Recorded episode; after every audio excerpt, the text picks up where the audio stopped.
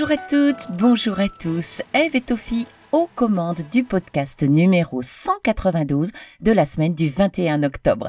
Bonjour Tophie. Bonjour Eve, bienvenue à tous sur CD Critique. On espère que tout va bien pour vous et on commence tout de suite par des informations assez exceptionnelles autour du cinéma. On commence par le Festival Lumière qui vient de se terminer à Lyon. Oui, et ce festival est particulier parce qu'il n'y a pas de compétition. On y salue et célèbre une carrière de cinéma avec cette année la réalisatrice Jeanne Campion qui a reçu le prix Lumière pour l'ensemble de son œuvre. On y voit des avant-premières, des films restaurés, des rétrospectives comme celle de Clint Eastwood et cette année, Toffy, Lumière avait un goût particulier. On a fêté, remercié, célébré son ancien président, le réalisateur, scénariste et critique Bertrand Tavernier, disparu cette année.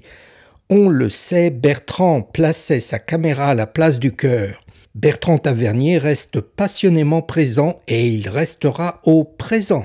Ces quelques mots de Irène Jacob, actrice, qui lui succède à la présidence de l'Institut Lumière, on décrit parfaitement le sentiment des 2000 spectateurs réunis dans un auditorium plein et vibrant d'émotions pour rendre hommage au présent à Bertrand Tavernier en extrait, en chanson et en lecture.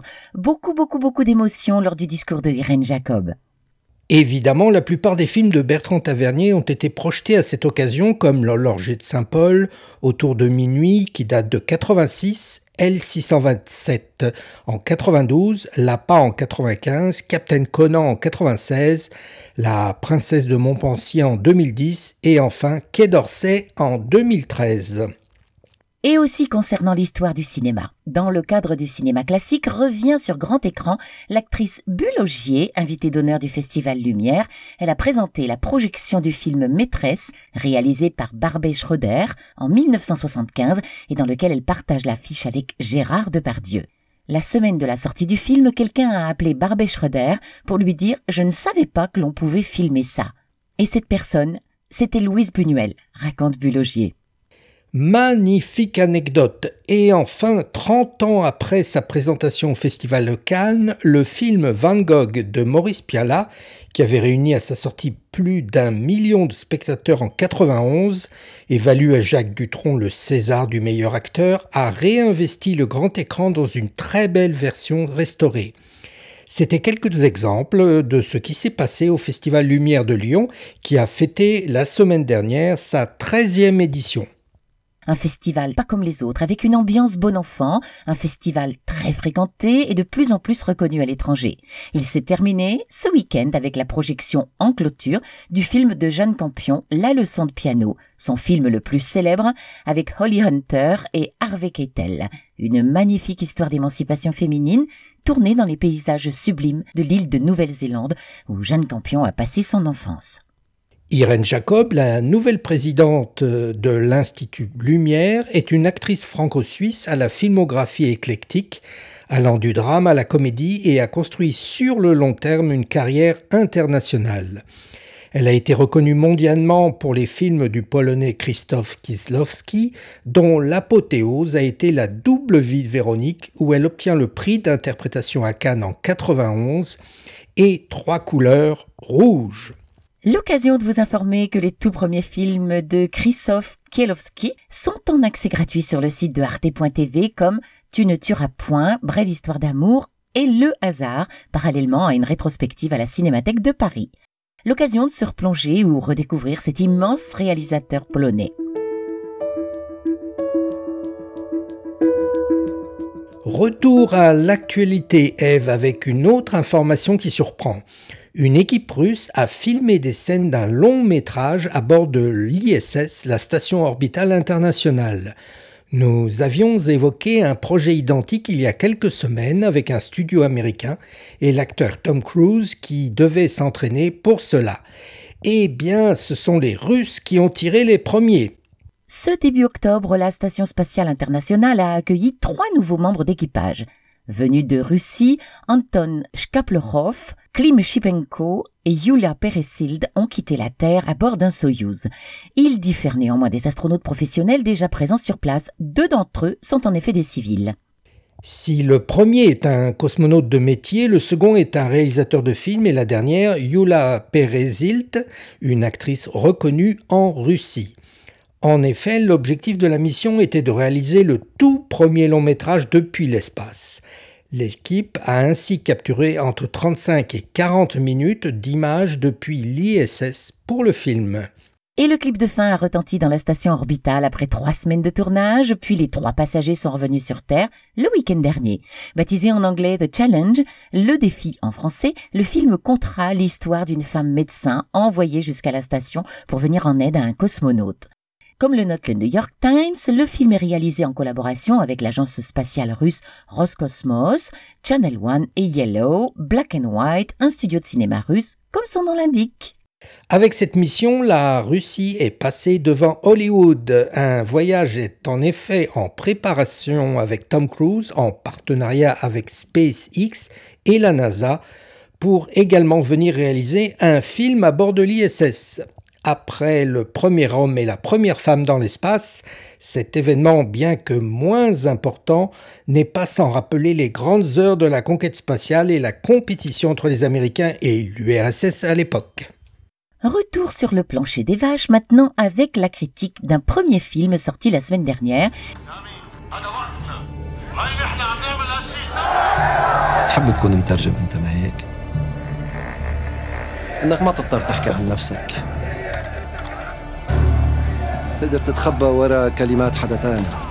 Il s'agit du film Le Traducteur, un film franco-syrien de Rana Kaskaz et Anas Kalaf avec Ziad Bakri, Yuma Marwan et David Field. Que raconte le film, Tofi? En 2000, Sami est le traducteur de l'équipe olympique syrienne à Sydney. Un lapsus lors de la traduction le contraint à rester en Australie où il obtient le statut de réfugié politique. En 2011, la révolution syrienne éclate et le frère de Sam est arrêté pendant une manifestation pacifique. Malgré les dangers, il décide de tout risquer de retourner en Syrie pour aller le libérer. Les réalisateurs Rana Kaskaz et Anas Kalaf sont deux exilés syriens et ils savent de quoi ils parlent. Tourné en Jordanie, le film oscille entre le thriller, le film militant et le drame familial et c'est là son principal problème. Aucun de ces thèmes ne prennent le dessus et ne sont satisfaisants. Le thriller est poussif, le côté militant assez convenu et le drame familial confus avec des personnages souvent caricaturaux. En y réfléchissant, c'est probablement le manque de moyens et le montage qui empêchent la mayonnaise de prendre. Les scènes de manifestation et de violence dans la rue sont en effet réussies, mais le reste n'arrive pas à prendre un rythme convaincant et soutenu, et c'est dommage car l'intention est sincère et le scénario magnifique. Un film au sujet grave, que l'on sent sincère, mais qui manque euh, clairement de moyens pour convaincre totalement, même si la fin est surprenante. On a été un petit peu déçus. Nous parlions du film Le Traducteur, Rana Kaskaz et Anas Kalaf. There is only one question that matters. Do you swear on your life that what you say is true?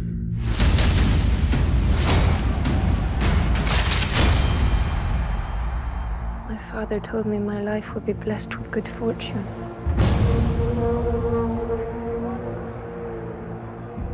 I'm married. On part au Moyen Âge maintenant, Eve, avec le dernier film de l'américain Ridley Scott, Le Dernier Duel, sorti cette semaine, avec Matt Damon, Adam Driver, Jodie Corner et Ben Affleck. Film américain, mais histoire de France, Eve. Oui, et voici la trame de cette superbe production hollywoodienne.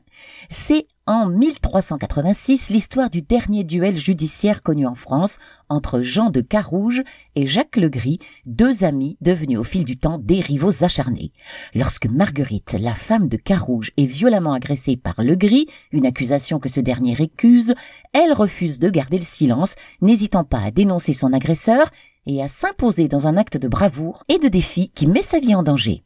Cette sombre fresque médiévale est d'une très grande puissance. C'est le film de toutes les oppositions. Il y a une belle et rigoureuse écriture avec des scènes d'action, notamment des combats d'une précision et d'une violence assez incroyables, de belles scènes intimistes et des reconstitutions de foules et de paysages grandioses.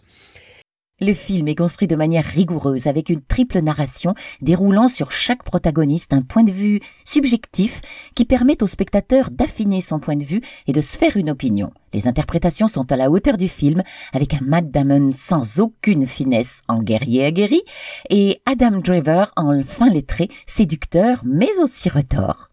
Et la découverte vient de l'actrice Jodie Corner qui campe ici une femme forte dans l'ombre des hommes et qui se bat pour son honneur et la justice.